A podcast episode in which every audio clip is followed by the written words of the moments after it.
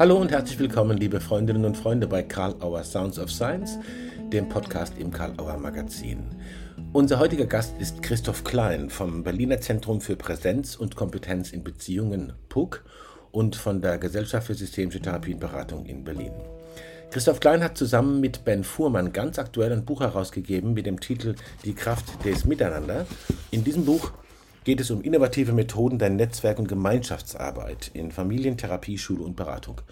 Was es damit auf sich hat, wie wichtig der Begriff des Kontextes aus der Tradition der Systemtheorie und der systemischen Therapie hier ist.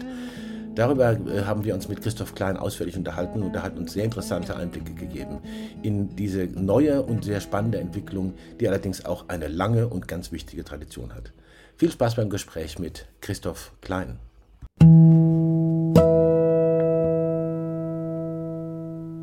Hallo, lieber Christoph Klein in Berlin. Schön, dass du dir Zeit nimmst, mit uns zu sprechen. Hallo. Sehr gerne. Hallo, Matthias. Schön. Ich freue mich. Du bist in Berlin jetzt, ne? oder? Yes. Ja. Ich sitze in Berlin, hier in Kreuzberg. Und okay. ähm, ja, freue mich, freue mich auf deine Fragen. Ähm, ich habe natürlich jetzt äh, das aktuell neue Buch in der Hand. Das ist jetzt gerade frisch aus der Druckerei gekommen, Die Kraft des Miteinander. Darüber sprechen wir ein bisschen. Äh, das ist jetzt äh, von dir herausgegeben und von Ben Fuhrmann und ist jetzt ganz frisch erschienen. Und äh, ich glaube, das kann man ohne Übertreibung sagen. Auch schon ein paar Vorgeschmäcker, die wir bekommen haben, ist ein Meilenstein. Äh, in der Arbeit mit Kindern, Familien, Jugendlichen und äh, ich will mal so sagen, allem, was menschliche Gemeinschaften ausmacht. Du wirst das sicher noch genauer differenzieren. Es geht ja um Netzwerk- und Gemeinschaftsorientierung in der therapeutischen, in der pädagogischen, in der sozialarbeiterischen äh, mhm. Arbeit und Szene. Und weit darüber hinaus.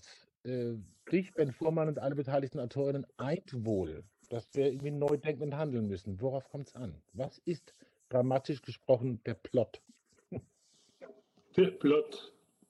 Ja, ja also es ist, ist ein ganz alter Plot. Es ist also nichts Neues. Mhm. Ähm, das, was vielleicht neu ist, ist, dass wir mit dem Buch zeigen, was überall auf der Welt längst praktiziert wird. Mhm. Ähm, vielleicht hat der Plot am meisten mit dieser Weisheit zu tun, es braucht ein ganzes Dorf, damit wir uns entwickeln. Mhm. Und äh, natürlich auch in Krisen, vor allem in Krisen. Mhm. Ähm, und es geht dabei eben nicht nur um Kinder mhm. oder auch Eltern, sondern es geht äh, über die Kleinfamilie hinaus mhm. und sogar auch über die erweiterte Familie hinaus. Mhm. In einem Dorf gibt es Freunde, Menschen mit ähnlichen Schwierigkeiten. Es mhm. gibt Menschen, die ein hohes Ansehen haben, wie zum Beispiel ein Imam, das ist in einem Beitrag mhm. äh, zum Beispiel so eine Figur. Oder es mhm. gibt andere, die sehr beliebt sind, wie die mhm. Sportlehrerin manchmal oder auch eine Sozialarbeiterin. Mhm. Mhm. Und ähm, Ida Namil hat ähm, auch so noch dazu ergänzt, es gibt im Dorf nicht nur Sympathieträger. Manchmal kann so ein ruppiger Onkel, den es gibt, ähm, zum Beispiel genau der Richtige sein, um in so einem festgefahrenen Konflikt auch wieder Bewegung reinzubringen mhm. oder irgendein Problemmuster zu knacken. Mhm. Und darum geht es in unserem Buch. Und ähm, wie, wie schaffen wir das als Fachkräfte, mit äh, solchen Menschen zu kooperieren, die im mhm. Leben unserer Klientin oder Schülerin, egal wie alt, wichtig sind? Mhm. Also mhm. wie, wie gewinnen wir sie?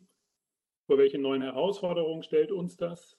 Mhm. Und äh, worin verändert das auch unser Selbstverständnis als Fachkräfte? Das sind so die einige der, der roten Fäden durch das Buch. Und in dem Buch erzählen 13 Autoren und Autorinnen aus acht Ländern, wie sie arbeiten, welche Erfolge sie haben mhm. und wie sie dadurch dieses Dorf wieder spürbar und lebendig und hilfreich ähm, ähm, machen. Mhm. Und das ist übrigens, das finde ich auch spannend, auch im Interesse der Dorfbewohnerinnen selber, um im Bild zu bleiben. Mhm. Denn die, die leiden auch immer mit und sie sind gerne behilflich, wenn sie eben auch erfahren, worin ihre Hilfe gewünscht wird. Hm. Also das sind ja ganz viele Aspekte jetzt drin, die du schon durchbehandelt hast. Also die Internationalität auch dieses Buches, das ja. habe ich, äh, haben wir jetzt auch schon rückgemeldet bekommen, dass das so ein ganz, ganz starker Punkt ist. Du hast angesprochen, es wird auf der ganzen ja. Welt gemacht. Das ist ein Trend, der viel da ist. Und die Liste der Ansätze und der beteiligten Autorinnen, du hast es angedeutet, äh, ist natürlich, äh, kann man sagen, eigentlich so ein Who is Who in diesen ganzen Feldern. Es geht um neue Autorität und viele andere Ansätze. Es gibt Idan Arnel, es gibt Eva, äh, Aya Asen, Justin van Lavik und so weiter. Das mhm. sind verschiedenste Ansätze, die da zusammenkommen. Welche sind die Ansätze und wie kann man deren Erfahrungen und Kräfte nutzbringend auch synchronisieren? Das eine ist die Synchronisierung der beteiligten Kräfte. Gibt es auch eine Synchronisation der beteiligten Ansätze, wie ich schaff's oder wie Kinder aus der Klemme? Hm. Naja, ich denke, ähm, das Buch widmet sich vielleicht sogar erstmals zu diesem gemeinsamen Nenner solcher Ansätze und Konzepte mhm. wie der Mehrfamilienarbeit, mhm. der neuen Autorität, Familienrat, mhm. so Ansätzen der, der restaurativen Justiz, dem Open Dialogue. Mhm. Ähm, und das sind jetzt nur einige, die mir so einfallen. Ähm, mhm. ben hat mal in einem seiner Vorträge ähm, den Titel gehabt, äh, Familientherapie war gestern, Community Therapy ist heute. Mhm. Ja. Das war auf der Würzburger Kindertagung 2019. Mhm. Ja. Und ähm, so vor 50 Jahren war so die Familientherapie oder auch die systemische Therapie eine, eine totale Innovation in der Psychotherapie. Mhm. Und ähm, die bestand vielleicht darin, dass sich die Aufmerksamkeit vom Individuum auf das System äh, verschoben hat und dass der Kontext Bedeutung bekommen hat von mhm. den sogenannten Indexklientinnen. Mhm. mhm. Und ähm, man sah den Klienten als Mitglied eines Familiensystems. Mhm. Und mit Genogramm haben wir äh, die Großfamilie oder auch frühere Generationen mit einbezogen. Und jetzt, das war so der, hm, das, was Ben und mich so zusammengebracht hat, Mhm. Ähm, jetzt erleben wir einen neuen Trend in der Sozialarbeit, Therapie und auch in Schule. Und mhm. äh, das ist wie so eine Erweiterung über die Familie hinaus hin zur Gemeinschaft. Mhm. Und ähm, in dem Zusammenhang finde ich diesen Aspekt besonders spannend, wie das eben tatsächlich auch unsere Rolle als Fachkräfte verändert. Und ähm, wir sehen darin wie so ein Paradigmenwechsel eigentlich weg von diesem Selbstverständnis, dass wir die Expertinnen sind und wüssten, was unseren Klientinnen hilft. Mhm. Bayer Asen selber zum Beispiel verwendet oft diese Metapher, dass wir als Therapeutinnen auf dem Rücksitz sind und mhm. Familien als Experten am Steuer sind. So mhm. als Idee auch dieser Mehrfamilienarbeit, die er macht. Mhm. Und in der Praxis zum Beispiel sage ich allen Eltern, die ihre Kinder zur Therapie anmelden, ähm, dass es eine Gemeinschaftsarbeit ist und dass ich sie als Eltern brauche und dass ich auch für sie da bin. Mhm. Und mhm. ähm, klar sind wir so in unserer Rolle nach wie vor wichtig und ähm, es kommt auch auf uns drauf an, aber eben auf eine andere Weise. Wir sind wichtig als diejenigen, die Kontexte schaffen, mhm. die bereit sind, mit anderen und mit den Beteiligten nach Möglichkeiten zu suchen, Gegenwart und Zukunft so zu gestalten, wie es eben heute gewünscht wird und wie es vielleicht bisher einfach nur noch nicht gelungen ist. Mhm. Und in diesem Prozess brauchen wir einander und wir, wir, wir, wir, dürfen ja nicht vergessen, dass wir nur für kurze Zeit auch am Leben unserer Klientin teilhaben wollen. Die sollen mhm. ja auch bald wieder ohne uns klarkommen. Mhm. Und daher ist es eben so wichtig und das, darin sehen wir so eine, das ist das, was uns beseelt, glaube ich, für dieses Buch, dass ja. wir unseren Job als Fachkräfte Netzwerke und Gemeinschaften stärken. Damit sie zukünftig neuen Halt geben können. Und das ist der Kit aller Beiträge in dem Buch mhm. mit wahnsinnig vielen Fallbeispielen, ob es dabei um Mobbing in der Schule geht, um akut psychotische Krisen, okay. um Gewalt in Familien, wie auch immer verzweifelte Eltern oder eben auch Familien, in denen Kinder aus, äh, in der Klemme stecken. Mhm weil sich ihre getrennten Eltern gegenseitig verteufeln und das Streiten einfach nicht lassen können. Du bist vielfältig beschäftigt und gefragt als Berater und Organisator und Ausbilder. Ähm, und wir wollen mal anfangen mit der Rolle des Organisators. Kontexte, okay. schaffen, Kontexte schaffen, hast du gesagt. Ja, und ihr schafft ja auch äh, mit äh, PUC und mit, dem, mit der Gesellschaft für systemische Therapie und Beratung in Berlin wirklich auch nochmal einen eigenen Kontext, nämlich über einen Kongress, wo genau das, was du jetzt angedeutet hast, was im Buch eine Rolle spielt, Thema sein wird. Ähm, du hast es schon öfteren getan, Fachtage organisiert und alles Mögliche. Ich war ja auch zum Teil schon dort und fand es immer unheimlich spannend und innovativ. Mhm. Erzähl uns doch mal von dem Kongress. Wann ist der? Nächstes Jahr wird er sein und worum wird es gehen? Wer ist dabei? Und wann und wo wird er denn stattfinden? Ja, der, der Kongress wird im Mai 2022, also nächstes Jahr, mitten in Berlin-Prenzlauer Berg sein. Mhm. Und ähm, zum einen ist er sowas wie eine Book Release Party. Mhm. Das trifft vielleicht, ähm, ich glaube, die Idee dieses Buches und die Möglichkeit, ähm, das Buch äh, jetzt zusammen mit euch zu machen, mhm. ähm, war dann auch so der Grundstein dafür, dass wir gesagt haben, wie kriegen wir für dieses Thema mehr Aufmerksamkeit und ja. Ähm, da war der Kongress noch eine super Idee. Mhm. Schwerpunkt für den Kongress sind also innovative Methoden der Gemeinschafts- und Netzwerkarbeit mit Familien. Mhm. Und es werden auch tatsächlich, das finde ich ähm, jetzt schon super, wahrscheinlich alle 13 Autoren und Autorinnen in Berlin sein und super. dann jeweils in einem vierstündigen Workshop über ihre Arbeitsansätze mhm. ähm, berichten, wollte ich nicht sagen. Sie werden es zeigen, wie sie es machen. Mhm. Und Andererseits ist es aber auch mittlerweile der jetzt schon sechste System- und Körperkongress, den wir als ja. Berliner GST äh, mhm. immer schon so als Plattform, Plattform für Vernetzung, Wissens- und Erfahrungsaustausch organisieren. Mhm. Und an der GST ist traditionell die Arbeit mit dem Körper als Ressource eine ganz wichtige Säule.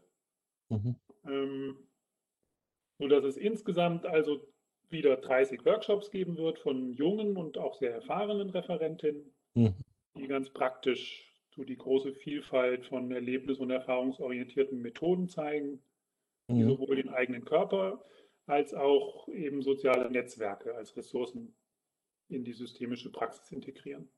Mhm. Die GST, hast du gesagt, das ist, glaube ich, der sechste Kongress unter dem Leitmotiv System und Körper. Ne? Habe ich das richtig in Erinnerung? Genau. Genau. Und ähm, machen wir kurz weiter mit Organisation. Du bist Mitgründer des Berliner Zentrums für Kompetenz und Beziehungen, PUC. Du hast vorhin das Kürzel schon kurz genannt, Berliner Zentrum für Kompetenz und Beziehungen, PUC. Äh, ein Zentrum äh, zur Stärkung von der Arbeit mit Lehrfamiliengruppen. Ich glaube, ich habe es ja gerade nur verkürzt gesagt, du wirst mich gleich korrigieren. Äh, also ist ganz im Sinne dieses Projekts dessen, was es in, in dem Buch geht. Und äh, du bist auch Lehrender bei der GST, hast du gesagt. Was ist aus deiner Sicht bei der systemischen Aus- und Weiterbildung von Fachleuten für alle Kontexte, die wir vorhin angesprochen haben oder die du angesprochen hast, besonders wichtig? Was ist unverzichtbar? Hm. Sagen Sie das Wesentliche mit wenigen Worten. Ich ja. glaube, ich würde sagen, das ist, das ist mehr denn je, das, auch das ist nicht neu, aber gerade in der systemischen Therapie ist das uns, denke ich, sehr vertraut. Es ist mehr denn je das Menschenbild und die mhm. Reflexion unserer Haltung, mit der wir arbeiten. Es mhm. sind nicht unsere Methoden oder unser Wissen, ähm, die heilende Wirkung haben oder ähm, die Veränderungen ermöglichen, sondern, sondern ähm, das gelingt uns, indem wir miteinander auf Augenhöhe in Beziehung zueinander kommen. Mhm. Und damit uns das gelingt, brauchen wir Respekt, wir brauchen eine anerkennende Wertschätzung gegenüber der Person, den Personen, mit denen wir arbeiten. Wir brauchen keinen erhobenen Zeigefinger oder Besserwisserei. Mhm. Und ähm, was ich so erlebe, Supervision, was es dafür braucht, ist Vertrauen. Und zwar Vertrauen sowohl in sich selbst als äh, Therapeut, Therapeutin, Berater, Beraterin, aber auch Vertrauen in den anderen. Und so im Jugendhilfekontext, aus dem ich komme, ähm, habe ich oft auch unter Kolleginnen die Erfahrung gemacht, dass sie dann eben teilweise auch den Eltern wenig Vertrauen entgegengebracht haben. Okay. Und so in unserer, in unserer Praxis, also wenn, wenn, wenn wir so arbeiten wollen, dann brauchen wir viel Präsenz und Achtsamkeit für das, was im Hier und Jetzt passiert, was in der Situation Bedeutung hat. Mhm. Also da finde ich diesen Begriff der Präsenz mhm. wirklich sehr treffend. Mhm. Und das ist eben, und das ist auch mit einer Unsicherheit verbunden, aber einer, die wir konstruktiv nutzen können. Das ist eben nicht immer planbar und kontrollierbar. Mhm. Deshalb müssen auch wir in der Rolle der Fachkräfte, des Therapeuten lernen, loszulassen, zu improvisieren. Im Grunde genommen wie bei wie in so einem gemeinsamen Tanz, den wir, mhm. den wir tanzen. Wir sind, wir sind Meister des Prozesses. Mhm. Das ist äh, so ein gängiger Slogan, den ich ganz treffend finde. Mhm. Und es geht dabei immer äh, eher um sowas wie Resonanzphänomene, mhm. wie Synchronizität, mhm. damit wir uns und mhm. dann können wir ermutigen und inspirieren, Neues zu wagen. Mhm. Man muss sich ja auch immer vor Augen führen, dass die Veränderung, um die es geht, dafür brauchen wir immer Mut und viel Energie. Mhm. Und ähm, das ist, glaube ich, das, wo ich mich freue, wenn ich als Rückmeldung im Rahmen meiner Ausbildung bekomme, dass, ähm, dass die Bedeutung von Menschenbild und Haltung ähm, anerkannt wird. Mhm. Dann, glaube ich, haben wir einen guten Job gemacht. Okay. Ähm, Berliner Zentrum für Präsenz und Kompetenz in Beziehungen. Ich habe es verkürzt gesagt, ich wusste es. Puck, Präsenz und Kompetenz in Beziehungen. Entschuldigung. Ja. ich habe es nicht leicht gemacht. Nein. Was macht das Puck? Und an wen können sich Familien wenden? Natürlich ans Puck wahrscheinlich, aber auch sonst, die Hilfe suchen und vielleicht schon am Rand der Erschöpfung sind. Ja, ich nehme an, ihr habt so viele Erfahrungen und äh, es ist auch zu bewundern, wie man das alles stemmt, immer wieder mit Menschen zu tun zu haben, denen man Kontexte bieten will, die sie äh, hilfreich gestalten können und die da gut allein im Leben zurechtkommen, wie du vorhin gesagt hast. Worauf sollten Leute bei der Suche nach professioneller Hilfe besonders achten? Was denkst du, was ist wichtig, was sie äh, berücksichtigen sollten und woran sie ja. sich orientieren können? Was kann man da sagen? Also, ähm, worauf ich immer ermutigen würde zu achten, ist, dass man einbezogen wird und dass man ernst genommen wird mit dem, dass man darauf Wert legt, dass man mit dem, was einem selber wichtig ist, auch Gehör findet. Und ähm, hm. äh, die Erfahrung macht, äh, bei denen, die das schon von sich aus einbringen, dass man eben auch äh, wichtig ist und äh, häufig haben wir es ja aber auch mit denjenigen zu tun, die von sich selber gar nicht glauben, dass sie irgendwie wichtig sind und alles falsch gemacht hätten. Mhm. Und ähm, da gibt es dann vielleicht nicht den Anspruch, aber da würde ich dann von professioneller Seite mir wünschen, dass äh, man den Menschen deutlich macht, wie wichtig sie in einem Prozess sind. Okay. Aber ähm, so nochmal zu der Frage auch vielleicht, was das PUC macht. Das PUC hat seine Wurzeln in der Jugendhilfe. Mhm. Ähm, insofern ist es natürlich auch Anlaufstelle für, äh, für Eltern im Sinne von einer Familienberatung oder Familienhilfen oder auch eben ähm, für Krisensituationen oder für Familien, wo Kinder und Jugendliche nach betreuten, betreutem Wohnen oder auch therapeutischen Hilfen nachfragen und mhm. in der Form ähm, dann auch einen Rechtsanspruch da wirklich haben, dass ihnen geholfen wird. Ah, okay. Ja. Durch das Kinder- und Jugendhilfegesetz. Mhm. Und das, das PUC selber kommt sozusagen aus dieser, aus dieser, hat da seine Wurzeln, versteht sich als Zentrum dann, und das macht es so besonders, finde ich, als ein Zentrum für Konzepte der sozialen Arbeit und der Therapie, ähm, das eben seinen Fokus auf das Arbeiten mit Mehrfamiliengruppen, sozialen und professionellen Unterstützernetzwerken legt. Mhm. Also gerade dieser Netzwerkgedanke, das ist dieses Alleinstellungsmerkmal für das PUC. Und dafür kooperieren wir eben international mit einigen ähm, Autorinnen auch des Buches. Mhm. Wir im Sinne von so einer verbindenden Haltung, die wir haben, sehen wir Eltern als Experten für ihr Kind und unterstützen sie durch unsere systemisch wertschätzende, unvoreingenommene Haltung. Mhm. Wir ermutigen sie, sich Unterstützung zu holen, mhm. Neues auszuprobieren. Dabei entdecken sie eigene Ressourcen. Ja. Und ähm, ja, entdecken eben auch tatsächlich, dass sie sich selber Dinge zutrauen können. Mhm. Und ähm, es ist ja auch so, dass sie uns letztlich die Verantwortung, die sie selber tragen, gar nicht abgeben können, auch wenn sie es gerne würden. Mhm. Ähm, und äh, wir verstehen unsere Rolle dann eher als eine, die sie da nie alleine lässt. So. Ja. Wir sind dann Darüber hinaus sind wir gern Partner für Kolleginnen in Kitas, Schule oder anderen Jugendhilfeeinrichtungen, die ihren Fokus dann eben auch in Richtung Netzwerk und Gemeinschaftsarbeit erweitern möchten. Mhm. Und äh, wir machen Weiterbildungen, zum Beispiel zur Multifamilientherapie oder mhm. eben auch dieses, wie ich finde, großartige, vielversprechende Programm Kinder aus der Klemme für Eltern, die in eskalierten Trennungskonflikten festsitzen, feststecken. Das ist so die Idee dafür, dass wir dafür ein Zentrum mhm. haben wollten, was wir dann, wie du richtig gesagt hast, ähm, Zentrum für Präsenz und Kompetenz in Beziehungen genannt haben. Genau. Also um das auch nochmal klar zu machen, es gibt tatsächlich diese Unterstützungshilfen, es gibt alle angewandten Dinge für Leute, die auch Unterstützung brauchen und es gibt gleichzeitig auch Weiterbildungen, richtig? Richtig. Mhm. Das ist ja eine sehr spannende Kombination, dass das in einem Haus so stattfinden kann. Du hast schon einiges angesprochen dazu, was du dir vielleicht mehr wünschst für professionelle Entwicklung äh, in mhm. therapeutischer Bereich der Theorie und Praxis, Menschenbild, Haltung. Gibt es vielleicht auch Dinge, wo du sagst, die sind gerade so zu befürchten oder die sollte man unbedingt vermeiden? Muss man auch mal hingucken vielleicht. Was ist zu befürchten ja. vielleicht und was wäre besser zu vermeiden? Also was, was glaube ich wichtig ist, um einfach diesen Ansetzungen auch eine solide Grundlage zu schaffen, ist Forschung. Okay. Äh, da gibt es ja einige Ansätze schon. Wir brauchen, brauchen Forschung, damit wir so die Wirksamkeit solcher Ansätze auch verbessern und gut belegen können.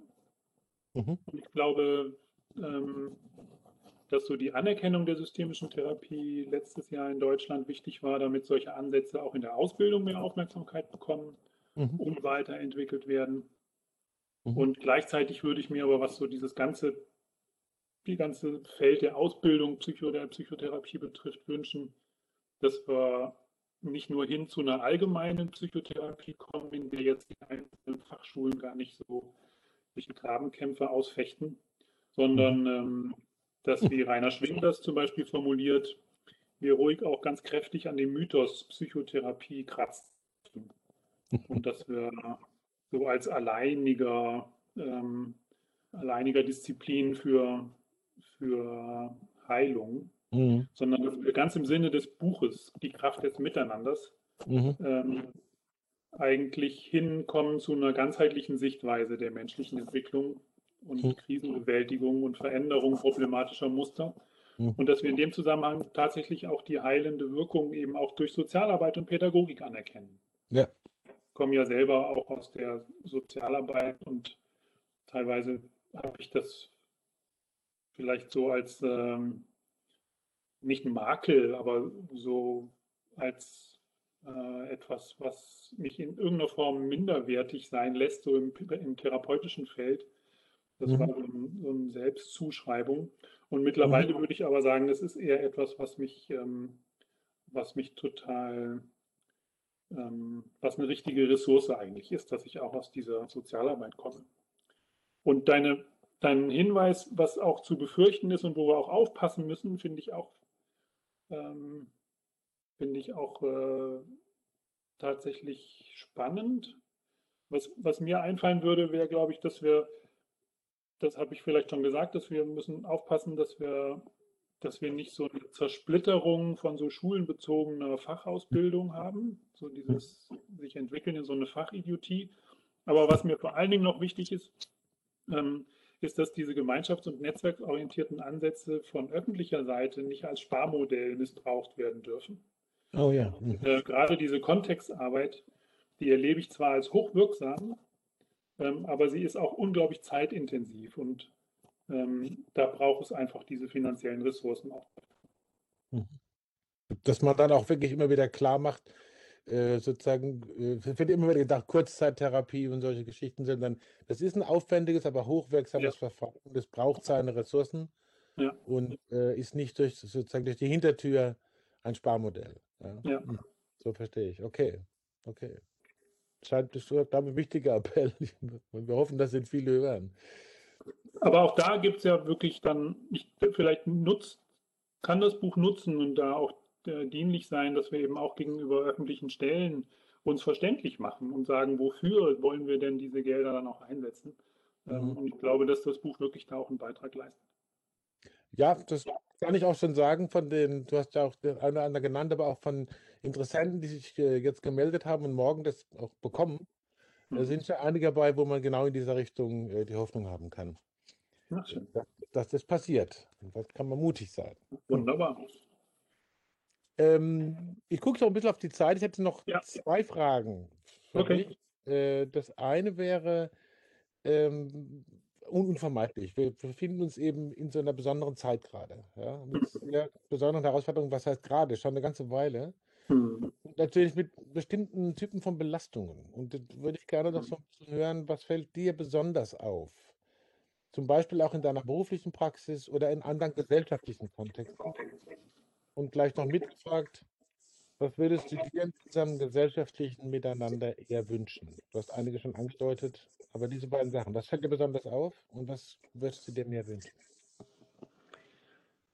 Ja, also was mir, was ich berichten kann und vielleicht, ähm, ich bin gespannt, ob ich, ob das so eine Minderheitenmeinung ist oder eine Minderheitenerfahrung vielleicht auch, wenn wir gerade über diesen langen Zeitraum jetzt äh, unter diesen besonderen Bedingungen schon sind. Aber was ich so aus der beruflichen Praxis in der, äh, als Therapeut äh, eigentlich berichten kann, ist, dass so diese, diese Situation im Umgang mit dem Virus ja unglaublich viele Muster unterbrochen hat und mhm. äh, die Familien gezwungen waren, neue Wege zu gehen, sich Unterstützung zu holen teilweise und ähm, dadurch viele neue Erfahrungen gemacht haben, Mhm. Und da, wo sie eben auch schon ein Unterstützungsnetzwerk hatten, wie zum Beispiel jetzt im Rahmen der Therapie, das auch teilweise wirklich gelungen ist, ähm, so sich neu zu sortieren und äh, Dinge wertschätzen zu können äh, oder auch äh, so die eigenen Möglichkeiten erweitert zu haben mhm. und nochmal vieles ähm, auch die also überprüft zu haben, wie sie leben wollen und äh, was ihnen wirklich wichtig ist. Und da bin ich eigentlich eher zuversichtlich, dass wir nach Corona, wenn diese, wenn wieder mehr Normalität einkehrt, dass wir dann ähm, vieles von dem, was jetzt neu, an Neuem entstanden ist, dass das auch ähm, ein, eine Grundlage sein kann, um wirklich so familiären Zusammenhalt äh, also dass dann ein Stück weit eine Resilienz entstanden ist, so eine familiäre Resilienz. Mhm. Musterunterbrechungen sind ja in der systemischen Therapie häufig etwas, was eben auch eine wünschenswerte Veränderung herbeiführen kann. Mhm. Und was jetzt, du hast angesprochen, noch so ein gesellschaftliches Miteinander, was ich mir da wünschen würde, das betrifft vielleicht gerade das, auch in der Auseinandersetzung oder in der Diskussion, Diskurs über diese Einschränkungen, die wir haben. Da wünsche ich mir glaube ich, um es so mit wenigen Worten zu sagen, einfach mehr Zusammenhalt und mehr Bezogenheit. Und ich glaube aber und bin überzeugt davon, dass die Zivilgesellschaft da eigentlich schon viel weiter ist, als das in der öffentlichen Wahrnehmung rüberkommt. Mhm. Und ähm, gerade aber wir auch als Fachkräfte, die wir professionell mit Menschen arbeiten sollten, finde ich, Vorbilder dafür sein, im Dialog mhm. miteinander zu kooperieren. Und mhm. gerade dieses sowohl als auch. Im Unterschied zu so einem Entweder-Oder mhm. hinzubekommen und äh, kompetent darin sein, mit so einer Vielstimmigkeit umzugehen. Das ist, glaube ich, etwas, was wir insgesamt, wo wir diese Krise, wenn man sie so nennen will, jetzt auch nutzen kann, äh, hm. um das zu lernen. Wow, das wäre eigentlich ein super Schlusswort. Äh, aber ich, ich, ich will, selbst wenn manche Hörerinnen das sagen würden, das hätte er doch lassen sollen, die okay. klassische Sounds of Science Frage, ja, ja, die, die, klassische Sounds of Science Frage noch kurz stellen. Gibt es irgendwas, was du dir gewünscht hättest oder gedacht hättest, das kommt bestimmt und es kam nicht? Oder es ist im Laufe des Gesprächs so gelaufen, dass du, dir das eingefallen ist und dann kam es wieder nicht? Und willst du dir noch selber eine Frage stellen oder einfach ein kurzes Statement noch abgeben, was dir noch wichtig ist? Ein kurzes Statement. Ich glaube, ich glaube beim letzten. Ich, ich freue mich sehr über die Resonanz auf das Buch. Ja. Ähm, mein Gefühl ist, dass es ein Thema ist, was zwar nicht neu ist, aber was gerade jetzt aus verschiedenen Gründen super Chancen hat, viel Aufmerksamkeit zu bekommen. Mhm. Und ich glaube, dass dann solche Synergien äh, möglich sind, äh, dass wir gemeinsam viel bewegen können. Und da macht es mir total Spaß, mit dabei zu sein. Super. Christoph, mir hat es total Spaß gemacht, dass du bei Sounds of Science dabei warst und hoffentlich auch weiter dabei bist. Mhm. Und ich freue mich darauf, wenn wir uns äh, mit neuen Kompetenzen wieder sehen und treffen. Ich freue mich okay. auf euren Kongress. Der ist bei mir jetzt fest eingeplant. Da werde ich auf jeden Fall gern dabei sein und ich hoffe, viele andere auch. Das sieht man natürlich in unserem Begleittext, wo der ist. Kann man sich auf die Seite verlinken und anmelden. Und ich wünsche euch einfach äh, diese Kraft und äh, fast vielleicht auch gesagt die Gelassenheit, die du dabei ausstrahlst. Okay. Mit, diese Kraft, das Miteinander weiter äh, zu, zu stärken und damit umzugehen. Okay. Danke Tschüss. für deine Zeit. Danke dir. Tschüss. Grüße an alle im Puck. Mit Vielstimmigkeit umgehen können, das wird auch ein ganz wichtiger Punkt sein beim Kongress unter dem Titel Die Kraft des Miteinander, wie das Buch, zu dem auch die meisten oder vielleicht auch sogar alle der Autorinnen und Autoren kommen werden, wie Christoph Klein ja schon gesagt hat. Der Kongress von 12. bis 14. Mai 2022 in Berlin. Man kann sich anmelden unter gstb gsdb.org, gsdb.org. Danke, dass ihr dabei wart und vergesst natürlich nicht, wieder positive Reaktionen und äh, Wertungen zu hinterlassen, da wo ihr Kalauer Sounds of Science hört und verfolgt. Wir freuen uns, wenn ihr das nächste Mal wieder dabei seid. Wir freuen uns natürlich auch, wenn ihr euch in der Historie von Sounds of Science umschaut mit den spannenden Gesprächen. Die Zahl der Hörerinnen und Hörer wächst und wir freuen uns, dass ihr dabei seid. Viel Spaß weiterhin mit Sounds of Science, mit Büchern von Karl Auer und habt eine gute Zeit und bleibt gesund. Bis zum nächsten Mal bei Sounds of Science.